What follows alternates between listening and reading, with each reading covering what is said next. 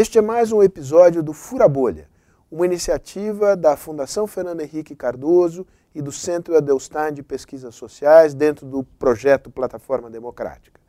Conta também com a colaboração do Quebrando o Tabu. Qual o objetivo? Mostrar que é possível promover um diálogo inteligente, aberto e construtivo entre pessoas que pensam diferente sobre os problemas que o Brasil enfrenta hoje, no campo da moral, no campo da política, no campo da economia, no campo da sociedade, enfim. Esse diálogo é fundamental para a democracia. Fique ligado. Não existe uma verdade ou um, um bem comum estabelecido de um dos lados. É, o que é relevante é entender que furar a bolha significa celebrar a democracia.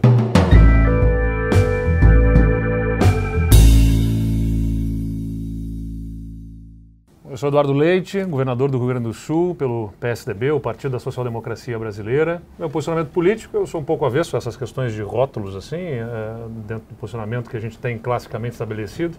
Mas eu diria que eu sou de centro, né, com uma visão liberal para a economia, mas de uma participação do Estado, especialmente em promoção e inclusão social, uh, como social-democrata, de alguma forma regulando, mas entendo que ele não deve operar diretamente em determinadas situações. Bom, olá, um prazer falar com todos vocês. Eu sou Flávio Dino, sou governador do Maranhão.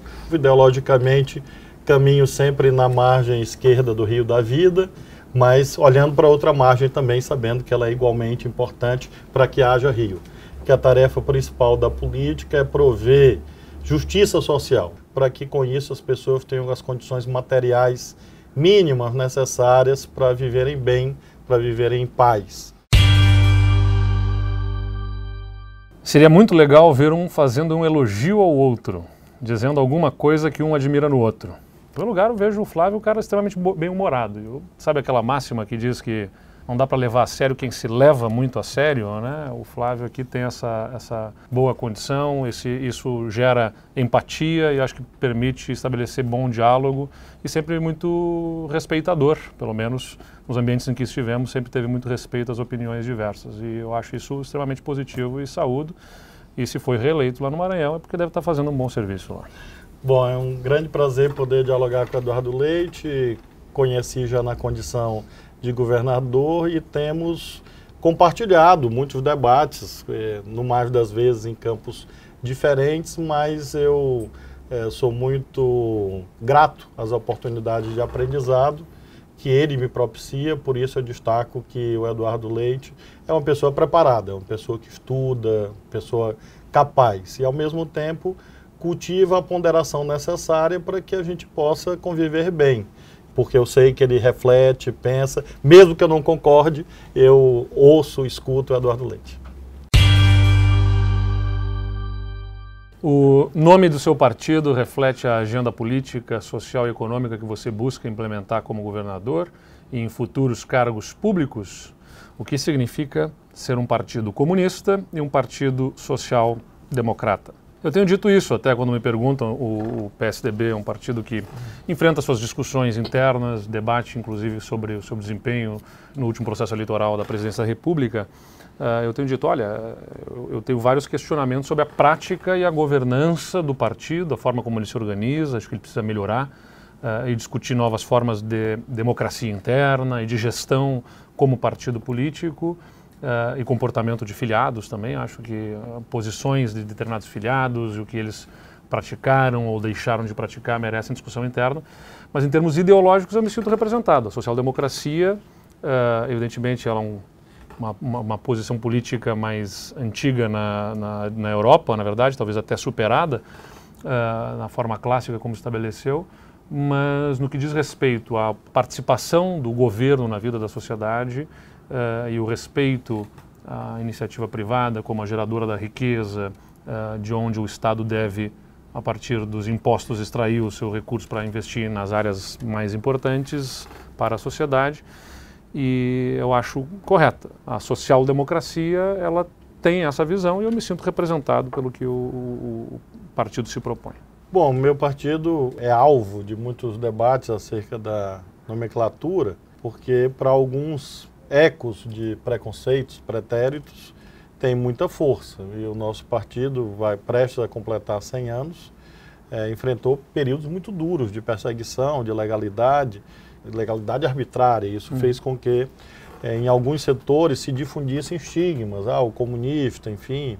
E são equivocados. Né? Na verdade, nós temos um, um orgulhosamente no nosso nome é, inscrito uma utopia. E as utopias, diz Eduardo Galeano, servem para caminhar. Então, a nossa utopia se chama comunista e é um nome inspirador, eu acho. Hum.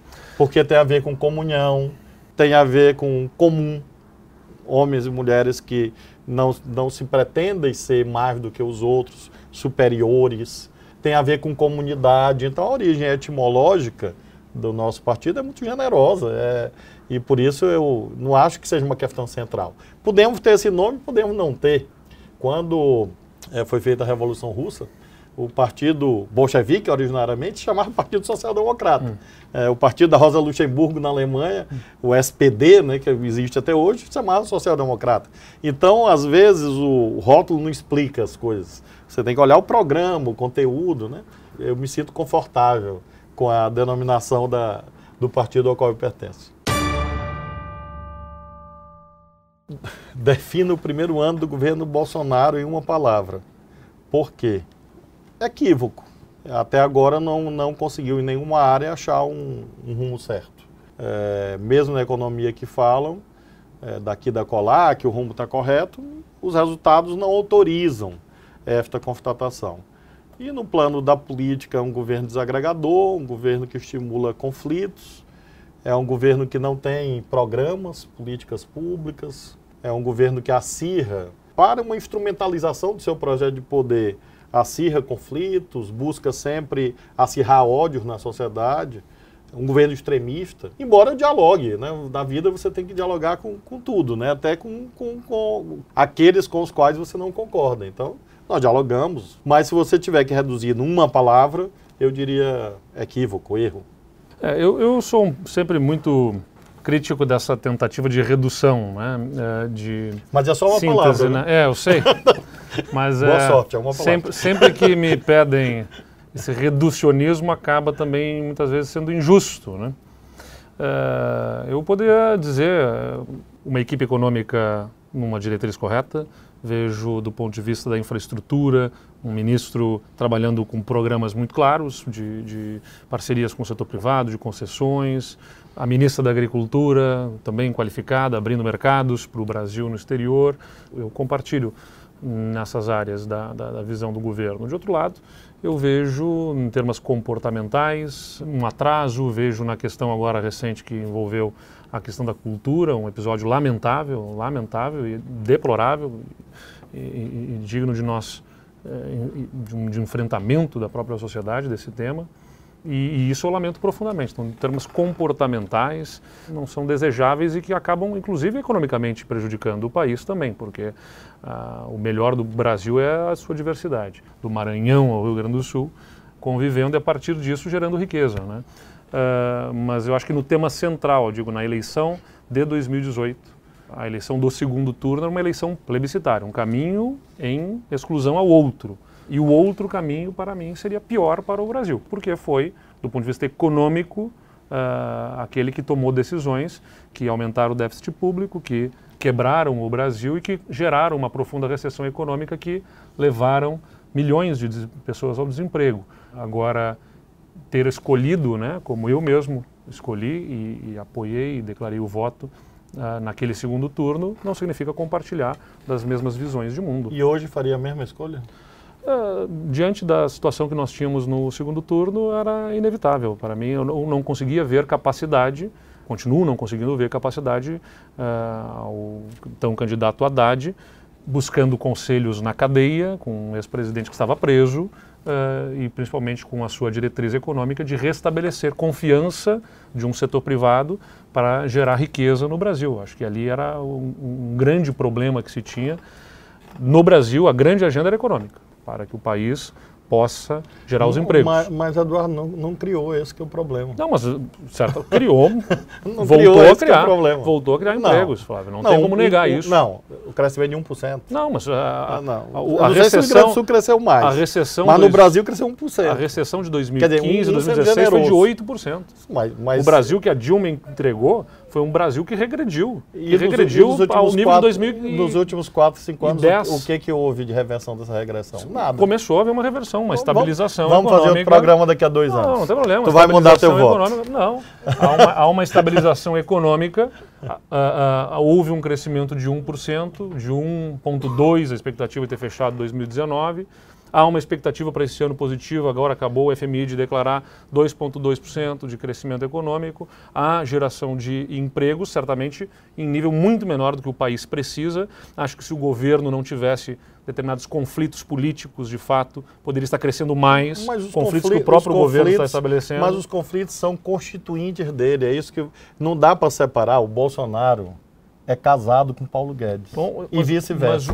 Então, essa- Paulo Guedes essa ideia de separar- política econômica, a política Mas do os resultados estão aí. Você andou para Mas você chegar não aqui, tem como dizer. eu andei. Você elegeu de pobre, de desempregado. Esse país não tem uma política não, pública. mas isso não foi E por conta do, nas- não foi um ano que esses desempregados Não, claro, surgiram, nem claro, dois. Mas, mas você tem que tentar Nem enfrentar, dois. né? Tem que tentar enfrentar. Mas a tentativa e de essa turma enfrentamento- não enfrenta, esse que é o problema. Não, o Por isso que enfrentamento- economicamente eles estão errados. O Mas daqui a dois anos tu vai votar na tenho gente. certeza que tenho certeza que não. Respeito, mas tenho certeza que não. Privatizações, é, se a favor ou contra.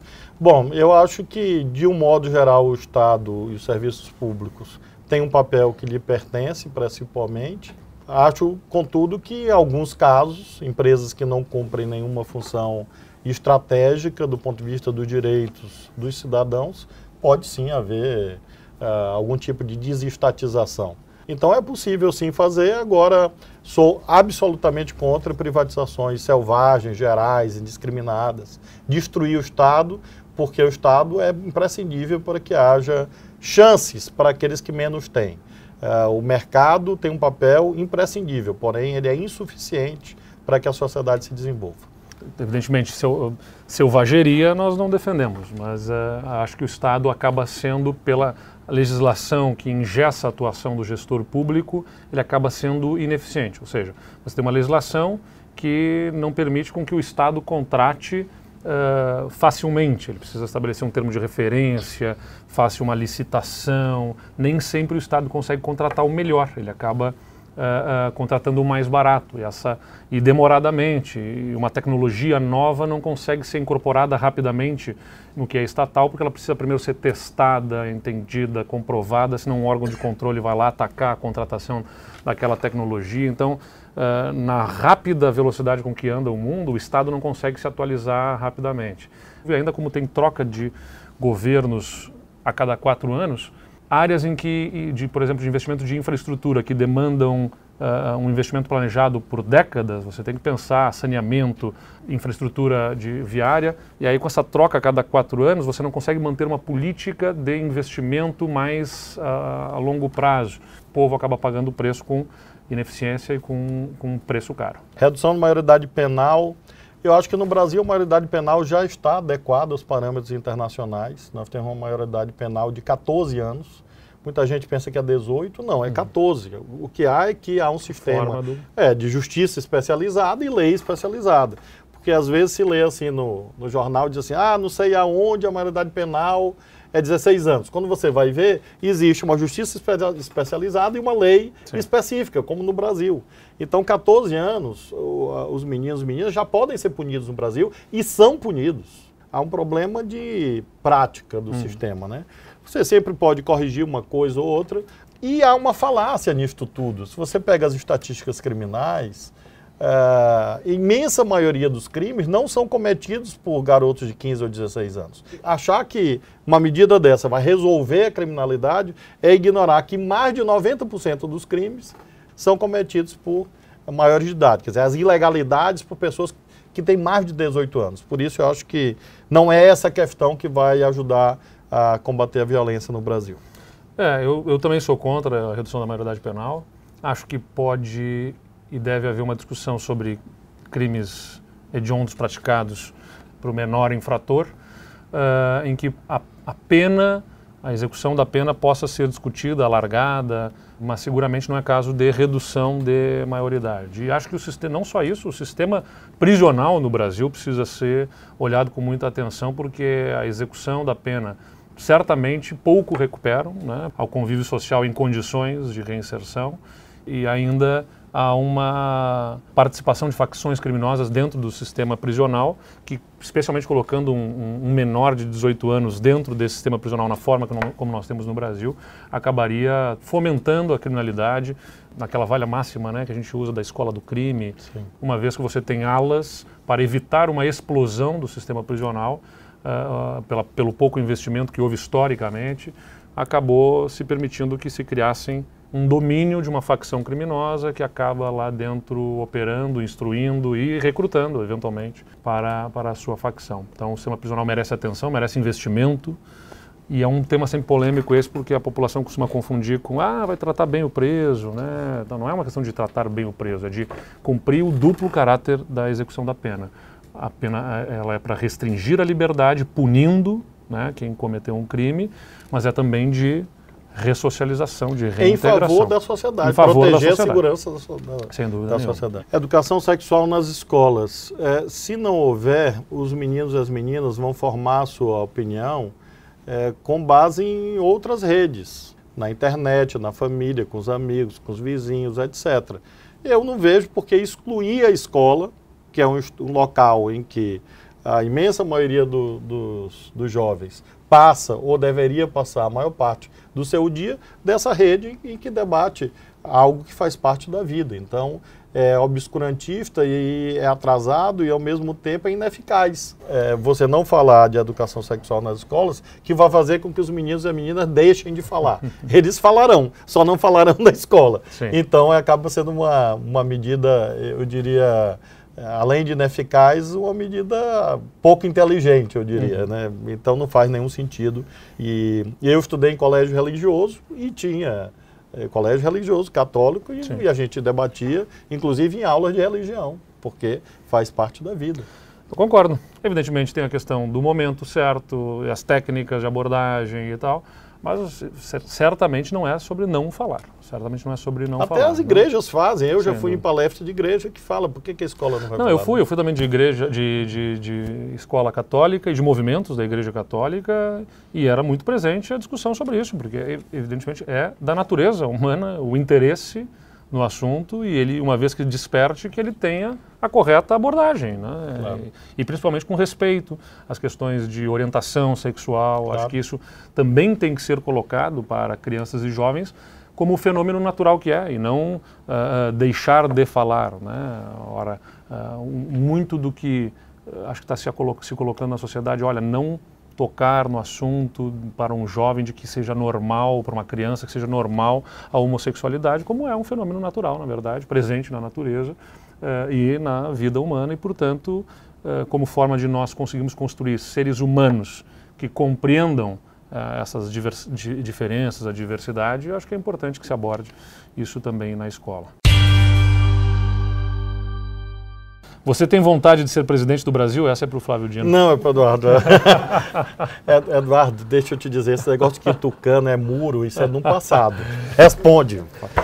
Aliás, eu sempre digo, né? O, ser de centro e ter uma posição moderada não significa ausência de convicção. Claro, claro. Significa, eu, eu, tenho posições, convicções. O centro e, é uma convicção. Exatamente. Claro. defendo uh, que a gente possa buscar ouvir quem pensa diferente. Mas, enfim, Vontade de ser presidente do Brasil não é uma coisa que eu almejo. Eu entrei na política, honestamente, se me, se me apresentassem três possibilidades. Olha, escolhe, você tem que ser uma. Prefeito da sua cidade, governador do seu estado ou presidente da república, eu diria, prefeito da minha cidade. Era, era o que eu realmente almejava, ser prefeito da minha cidade, porque é a cidade da gente, onde estão os nossos amores, os afetos, o carinho, a nossa história. Acho que não tem cargo público que realize mais um, um alguém do que ser prefeito da sua cidade. Gosto muito de ser governador também, uh, mas acho que já não tem a mesma conexão com o território né, do que o, o prefeito tem. Agora, dizer que, não, que isso não esteja no horizonte também seria hipocrisia. É evidente, a gente está na política, a gente quer transformar a vida das pessoas. Se eventualmente tendo feito um bom trabalho no meu estado, num futuro uh, isso surja como uma, alguma, alguma uh, alavanca para liderar um projeto para o país, eu estarei à disposição, mas também não procuro, assim, não, acho que é uma consequência. Eu não procurei ser governador do meu estado. Eu deixei a prefeitura da minha cidade, fui estudar no exterior e começaram a me provocar sobre isso por conta dos bons resultados que eu tinha tido na minha cidade. Eu tomei a decisão de aceitar aquele convite e concorrer. eu quero dar uma colaboração, seja no palanque, no palco, na linha de frente, seja uh, na retaguarda, nos bastidores, dando a colaboração. Eu, eu não vou me eximir, não pretendo deixar a vida pública, mesmo que não seja protagonista. Eu acho que essa é uma posição justa, adequada, porque de fato uh, você chegar e dizer não, uh, eu, rejeito a ideia absolutamente, não faz o menor sentido uma vez que isso equivaleria a um, futebol, um jogador de futebol do Sim. Grêmio ou Internacional? Do Brasil de Pelotas. Do Brasil de Pelotas. é dizer o seguinte, olha... Você vai dizer que eu sou muro? Não sou muro. Não, né? não, não. Eu torço não, autêntico. Eu, eu, mais uma vez eu provei que você é inteligente. Né? Então, o, o, o, jogador lá do Brasil de Pelotas... Não quer para a seleção. Ou do meu querido Sampaio Correia, do meu estado, chegar e dizer assim, não, eu vou ser chamado para a Copa de 22, mas eu não quero ir. É. Então, obviamente, isso não tem razoabilidade. Mas, ao mesmo tempo, você não pode ser é, é, voluntarista, é, porque é, é ingênuo, é, é, pouco você imaginar que é, disputar a presidência de um país é um ato individual de vontade. Né? Claro que não é. Depende das circunstâncias claro. e, de fato, às vezes jornalistas me dizem assim, mas é o lugar comum da política, é se tiver um chamado. Mas é porque é verdade, Sim. você tem que ter um chamado de forças, de pessoas, que é o convite, e sobretudo você tem que ter um convite da realidade, né? Pegar a campanha das diretas, em 84. Estava lá o Brizola, estava lá o Ulisses, estava lá Fernando Henrique, estava lá Mário Covas, estava lá Lula, não sei quem. Quem era que ia ser o presidente em 84. E acaba que o convite da circunstância foi que o presidente fosse o Tancredo. Então acho que a história ensina muito, é preciso ter tranquilidade. E do mesmo modo, eu, a, a minha vontade pessoal é continuar sendo coerente com a minha opção. Né? Eu deixei de ser juiz federal, hoje eu teria 26 anos de magistratura. Né? Abri mão da, de uma carreira aos 38 anos de idade, porque acredito na política, acredito no Brasil, sou patriota, acredito na, na, na dimensão do serviço. Então, se a, amanhã houver um, uma circunstância que convide, vamos lá. Né? É, agora, eu, e tenho certeza que o Eduardo vota em mim no segundo turno. não, não, diga nunca, jamais, mas a gente compartilhar, a gente discutir, conseguir entre, entender nesse plano de governo aí alguma coisa que, que nos leve a isso. Claro. Mas eu, eu, eu, diria ainda assim, né, Flávio, a gente, acho que todo mundo quer um pouco mudar o mundo, entendeu? Você não precisa estar na política para mudar o mundo. Certo, Você pode claro. mudar o mundo exercendo bem a sua profissão, como professor, como pai de família. Naturalmente, a política ela tem um poder de transformação maior porque ela toca na vida de todo mundo. E quanto maior a posição, na vida de mais pessoas. Por isso é que ela não deve ser atacada, agredida, tem que ser defendida, preservada. É, porque apesar de todos os esforços realizados nas últimas décadas, é, a educação pública não decola no Brasil. O que fazia para mudar esse quadro com urgência necessária? Persistência. Eu acho que nós avançamos muito no Brasil. Uh, se você pegar os indicadores educacionais do nosso país hoje com, e comparar com 40 ou 50 anos atrás, nós vamos encontrar hoje oportunidades de acesso que não existiam antes. É, no meu estado mesmo, as pessoas concluírem, concluírem ensino médio ainda é muito difícil e antes era impossível. Acesso à universidade, muito menos. Era praticamente reservado a 0,001 da, da população. Então você teve ampliação de acesso, democratização, mérito de vários governos. E eu acho que o caminho é renovar o Fundeb, é, continuar a política de investimento público. Claro, o setor privado tem um papel também, manter o setor privado atuando junto, mas persistir nesse caminho que a experiência internacional mostra que é o, o virtuoso. Acho, portanto, que nesse sentido eu sou muito otimista, porque eu acho que a perspectiva da educação seguir melhorando no Brasil.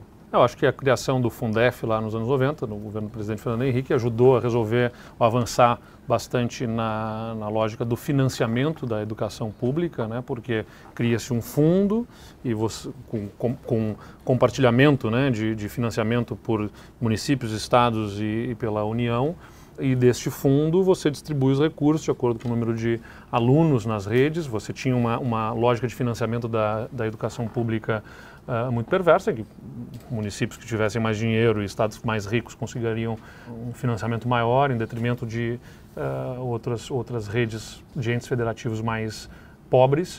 Uh, houve ali um grande esforço de universalização. Eu sou de um estado que tem, como eu estava falando, um déficit previdenciário bastante grande. Né? São 12 bilhões de reais de recursos que uh, são tirados dos impostos para, ao invés de voltar para a população em forma de investimentos, financiarem o déficit da Previdência. Então, o tema fiscal, na minha visão, acaba tendo uma relação com qualidade de serviço, inclusive na área de educação, porque o Estado não consegue bem remunerar e, e, tornar atraente a carreira para os professores na medida em que ele tem que sustentar com seus recursos uh, uh, a previdência, inclusive de professores que se aposentaram precocemente e que, uh, sem ter contribuído, para a previdência, hoje são, tem que ser a sua, a sua aposentadoria financiada pela, pelo recurso de imposto. Então, eh, daí que eu digo que o tema fiscal, todo momento ele se relaciona com a questão dos serviços públicos, não é um fim em si mesmo, mas sim uma forma de poder garantir capacidade de investimento. E uma vez tendo capacidade de investimento, você tem que ter ferramentas de gestão. E a gestão uh, uh, pós uh, regime militar, com nova Constituição, nas formas em que estabeleceu a participação da própria sociedade, acabaram também dificultando a gestão. Quer dizer, você tem que ter participação social, mas a participação social, por exemplo, a eleição de diretores e tudo mais, tem que ter um, uma, uma, uma, algum tipo de aferição de capacidade administrativa, de qualificação, envolvimento da comunidade escolar. Mas eu não tenho dúvida que, do ponto de vista, olhando no contexto, contexto histórico, há razões sim para nós sermos otimistas eh, em relação à educação no Brasil. Tem uma piada que diz que o atual tripé macroeconômico do Brasil é motorista de Uber, entregador de iFood e vendedor de bolo de pote. Uh, eu vi essa já. O que vocês acham da uberização do trabalho? Uh, eu sou a favor do Uber, né? acho que um Uber, o um aplicativo, seja ele qual for, mas ele tem um impacto, por exemplo, no transporte coletivo. Não tem como dizer que não tenha, porque o transporte coletivo, todo mundo paga a mesma tarifa o que anda uma tarifa, um, um, um, um, trecho menor, na verdade, que pegar o ônibus aqui no centro de São Paulo para ir até um bairro mais próximo, vai circular 2, 3 quilômetros e está pagando uma tarifa, o sujeito que vai pegar o ônibus no centro de São Paulo para ir à periferia a 15, 20 quilômetros paga a mesma tarifa. Então é um sistema de subsídio cruzado, neste caso, em que quem está andando menores distâncias está financiando uh, o serviço para quem anda maiores distâncias e assim se torna equânime a condição de deslocamento no território. No, com o advento dos aplicativos, o que a gente observa é justamente que as pessoas estão utilizando aplicativos, até porque ele oferece compartilhamento né, de, uh, do uso. Você chama um aplicativo e você pode dividir aquela conta com outras pessoas que no caminho, no trajeto, vão fazer um trajeto semelhante. E essas pessoas que usavam o transporte coletivo para curtas distâncias estão trocando esse transporte coletivo para uh, o, o, aplicativo. O que, que significa? O transporte coletivo começa a ser subfinanciado. E esse subfinanciamento faz com que a tarifa aumente. A tarifa aumentar prejudica quem mora na periferia, as pessoas mais pobres, que geralmente têm uh, uh, menos capacidade econômica. Aí entra uma questão que o Estado acaba tendo que regular, participar para, através da sua regulação, conseguir reequilibrar ah, essa, nessas relações econômicas ah, e atender o interesse eh, comum da sociedade, que é quem está vivendo na periferia não pode ser chamado a pagar uma tarifa proibitiva que lhe tire, inclusive, a capacidade de eh, se empregar, porque se for uma tarifa de transporte mais elevada, ele vai ter mais dificuldade de acesso ao mercado de trabalho, porque o seu empregador é chamado a fazer esse financiamento, o empregador vai preferir gente que mora mais perto, consequentemente, uh, vai marginalizar uma população. Então aí entra a questão da participação do Estado em regulador, na minha visão, para garantir equilíbrio sem uma intervenção demasiada, mas também sem uma ausência que signifique a marginalização de uma parcela da população. Eu lembro, Eduardo, que no começo do capitalismo, é, quando nasceu a primeira corrente da Revolução Industrial e as máquinas, é, uma certa corrente sindical imaginava que a solução para proteger o direito dos trabalhadores naquele momento contra a jornada excessiva fosse destruir as máquinas. E, obviamente, isso era um processo é, incontrolável. De fato, a tecnologia no mundo do trabalho causa todas essas mudanças e não adianta achar que vai quebrar as máquinas. Sim. Quer dizer, a solução não é imaginar que você vai proibir a tecnologia. Novas formas de trabalho, não há dúvida, nascem a partir desse fenômeno social. E comodidades para os consumidores, para os cidadãos e cidadãs. O aspecto principal, acho que você foi ao ponto, é a regulação, não só do ponto de vista é, sistêmico, nessa questão, por exemplo, dos transportes, mas também no que se refere aos direitos, porque você sublinhou muito aqui a questão previdenciária, da previdência, e o que ocorre é que esses trabalhadores precarizados é, se constituem, em primeiro lugar, em trabalhadores super explorados, sem nenhum patamar mínimo de direitos, de jornada, de repouso, etc. E, ao mesmo tempo, constituem uma bomba fiscal, porque são pessoas que em algum momento vão demandar proteção previdenciária hum. ou assistencial, terão o direito, mas em razão da precariedade do vínculo não houve a contribuição. Se não há é, regulação nenhuma, não há direito algum, nem hoje, nem amanhã, é a coisificação do ser humano.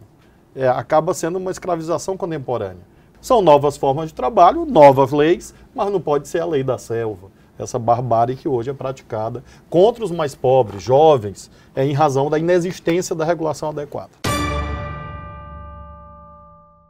É, os partidos mais à esquerda têm pouco compromisso com o equilíbrio fiscal, porque existe essa percepção que fazer para mudá-la. Bom, de fato é uma percepção que nem sempre é, é, condiz com a realidade. Daqui da colar pode condizer, como nós já tivemos também situações de desequilíbrio fiscal em governos mais à direita. O fato é que é, acho positivo que nesse processo de debate político, é, eu particularmente sempre sublinho que a responsabilidade fiscal é um, um parâmetro essencial do bom governo. O que você não pode é absolutizar, dogmatizar a responsabilidade fiscal e dizer, bom, em nome dela as pessoas podem morrer. Claro que não podem. Então você tem que ter uma, uma boa gestão fiscal, é uma gestão fiscal é, que consiga prover direitos aos cidadãos, serviços públicos, etc. Então, não existe responsabilidade fiscal isolada de responsabilidade social. Os partidos mais ao centro e à direita têm pouco compromisso com o combate à desigualdade. Por que, que existe essa percepção e o que fazer para mudá-la? Eu entendo que o maior programa de inserção social e de inclusão é a geração de emprego. E a geração de emprego está diretamente conectada a um ambiente que se estimule o privado a fazer uh, investimentos, né? arriscar-se para colocar o seu patrimônio investindo num país. Ele precisa ter segurança de estabilidade econômica, uh, e a estabilidade econômica é, em boa parte, assegurada também pela questão fiscal do governo, porque se o governo não assegurar a capacidade de honrar os seus compromissos, de eh, pagar suas contas, os seus credores, né? Veja, a gente tem que recapitular um pouco que a, a, a dívida ela veio justamente de um governo para poder se financiar, emitir títulos em que ele capta recursos no presente para pagar suas contas e se compromete a devolver ali na frente pagando juros. Uh, uh, se o governo demonstra que ele, ele, ele não tem compromisso com estabilidade fiscal, com equilíbrio fiscal, ele compromete a percepção de quem vai comprar títulos e, consequentemente, o governo, precisando se financiar, vai ter que pagar mais juros. E os juros acabam se aplicando de forma a desestimular o investimento privado, porque mais vale a pena você comprar título do governo do que fazer um investimento e se arriscar na, na iniciativa privada. E aí vai gerando todo um efeito cascata que prejudica justamente a geração de emprego e, consequentemente, exclui a, a sociedade. Então, acho que o, esses programas de transferência de renda, evidentemente, têm uma, uma importância, mas não pode se resumir a, a, a política de um governo a, a transferência de renda é um paliativo né, para que se construa uh, um futuro de maior crescimento e independência em relação aos próprios programas de transferência de renda, ou seja, a autonomia do ser humano a partir do seu emprego, a partir da sua capacidade de ele gerar a sua renda a partir do seu trabalho, é que efetivamente promovem liberdade e, e melhoria da qualidade de vida. O equilíbrio fiscal não é ideológico, né? tem que ter contas em ordem. E a partir das contas em ordem, como é que você vai aplicar esse recurso? Bom, aí tem um espectro ideológico que, uh, que vai determinar a aplicação do recurso. Eduardo, uma pergunta para ti, uma para mim, vou fazer Sim. logo a minha. É, em 2018, o senhor e seu partido apoiaram Fernando Haddad, assim como Lula e Dilma nas eleições anteriores. Como nova liderança do PCdoB, sente-se tranquilo em relação a esse apoio quase incondicional ao PT? É muito tranquilo, porque acho que em todas as eleições nós é, buscamos as candidaturas que mais se aproximavam do nosso programa. Em três eleições de governador no, no Maranhão, em duas eu não tive o apoio do PT. O PT me apoiou na última eleição. Então, é, eu sou a prova viva de que há uma aliança, muita proximidade, mas não há uma aliança 100%. Você sabe que mesmo no Rio Grande do Sul, às vezes, essa aliança não acontece.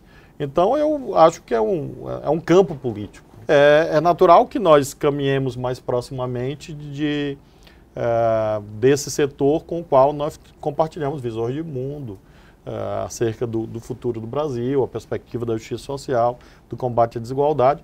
Na verdade, a esquerda eh, brasileira passa por um momento de um debate muito desafiador e tenho defendido, inclusive, uma reconfiguração institucional da esquerda. Então, acho que uma, um redesenho, como o Uruguai fez a Frente Ampla, o Chile fez a Concertação, Portugal e Espanha deram exemplos recentes agora, nós da esquerda não temos que ficar presos a um debate saudosista de, do passado, né? nós temos que olhar para frente e, e, por isso mesmo é, podemos ou não caminhar com o PT, dependendo do que vai acontecer daqui para frente. Para mim, no segundo turno de 2018, você apoiou o Bolsonaro, tomou essa decisão por cálculo político ou por convicção? Mantém o apoio ou se arrepende? A pergunta que o, o Dino me fez agora há pouco. Uh, eu não. É uma segunda chance que É, exatamente. É para reafirmar minha convicção. De se, de se arrepender. Não, mas não, não, não me arrependo, como eu digo. Na, no, no, segundo turno é uma eleição plebiscitária. O primeiro turno todo mundo sabe. Meu, meu voto, minha campanha para o, o, nosso candidato Geraldo Alckmin, que considero tinha uma, uma, uma linha absolutamente correta uh, de respeitando as pessoas sem uh, gerar conflitos e confrontos desnecessários, gerar um ambiente muito melhor, inclusive para a economia.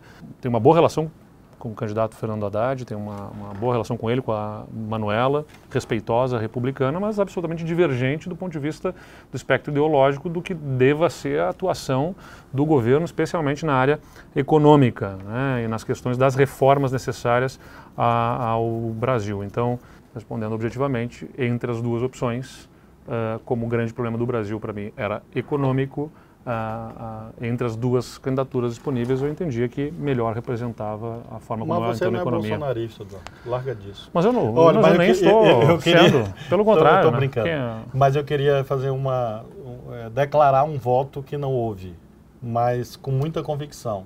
Se o segundo turno tivesse sido Alckmin e Bolsonaro, eu votaria no Alckmin. Não, e faria campanha para o Alckmin porque exatamente na, eu, eu não transijo com nazista, hum. é, com uma posição extremista de direita.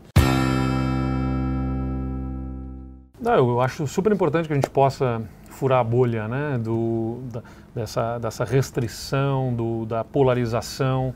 Não existe uma verdade ou um, um bem comum estabelecido de um dos lados se você pegar na análise da ciência política, da sociologia, né, ou quando Rousseau justamente defendia o, o, a política, a democracia como uma forma de, emanando a vontade popular, estabelecer o bem comum, e depois você vê a crítica que Schumpeter está, apresentou a eles, também dizendo o bem comum não é facilmente estabelecível. As pessoas têm vontades diferentes, as pessoas têm uh, entendimentos diferentes sobre o que é o bem comum.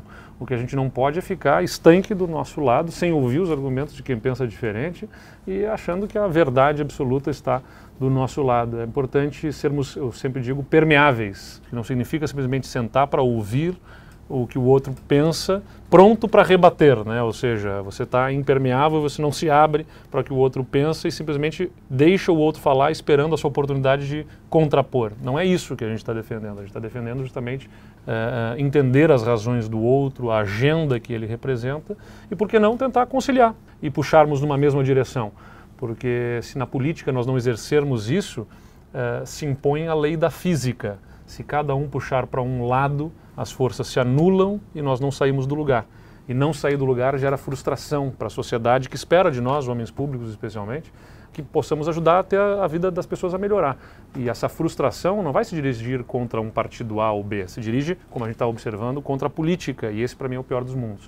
A iniciativa do Fura Bolha ajuda a gente a, quem sabe, convencer mais gente uh, que o caminho do radicalismo certamente não vai entregar os resultados que se esperam. Bom, acho altamente positivo que essa ideia de que furar a bolha é possível, embora saibamos todos que outras bolhas surgirão, porque essa agregação faz parte da vida e não é negativa. Ou seja, é, haver pensamentos diferentes que se organizam e que disputam visões perante a sociedade é inerente à vida humana desde sempre. Uh, o que é relevante é entender que furar a bolha significa celebrar a democracia, celebrar valores da vida. Uh, a afetividade faz parte da política e por isso mesmo ela é marcada por tanta intensidade em todas as direções, inclusive na dimensão do ódio. E o ódio é a negação, a defesa dos valores da morte, do extermínio. Eh, eu lembro sempre de Hobbes, né? Guerra de Todos contra Todos, que é uma contra-utopia. Né? Então nós precisamos erguer uh, marcos civilizacionais que sejam capazes de temperar os afetos na direção correta. E isso é uma contribuição importante, temos, por coincidência ou não, participado de vários debates, eu e Eduardo Leite, imprescindível no momento que as instituições democráticas no Brasil e em grande parte do mundo estão tão duramente ameaçadas. Porque é uma meia verdade dizer as instituições estão funcionando. Verdade, estão funcionando mal porque estão funcionando sob tensão o tempo inteiro. E ah, esse debate permite que mostre que é possível, sim, governadores de posições bem diferentes, como nós vimos, mas conversamos e, e concordamos em alguns pontos, e outros não. E espero que, portanto, o programa Fura Bolha continue nessa perspectiva de defesa da democracia, promovendo encontros. Tudo bem. Tudo bem. Valeu. Valeu, querido.